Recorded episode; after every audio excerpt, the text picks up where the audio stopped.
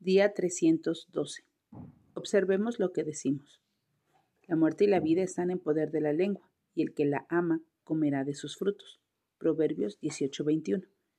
En segundo de Samuel 23, 13 al 17, los filisteos habían conquistado Belén, la ciudad natal de David, estableciendo allí una guarnición. Cuando David planeaba recuperar la ciudad, manifestó el deseo de beber agua del pozo que había en la localidad.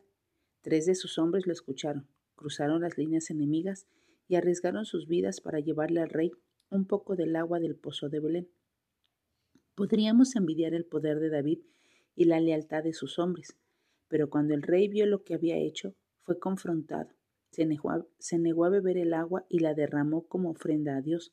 Aunque David estaba agradecido por sus hombres, reconoció que solamente el Señor era digno de tal devoción. También comprendió que debido a la autoridad que tenía debió haberse cuidado mucho más de sus palabras para no poner a otros en un peligro innecesario. Nosotros también debemos ser prudentes. Asimismo, nuestras palabras conllevan poder y debemos ser cuidadosos en cómo las utilizamos.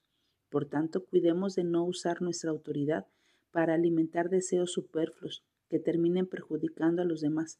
Más bien seamos humildes y asegurémonos de estar sometidos a Dios incluso en nuestra boca y nuestras palabras. Que nuestra oración hoy sea, Jesús, quiero glorificarte con mis palabras.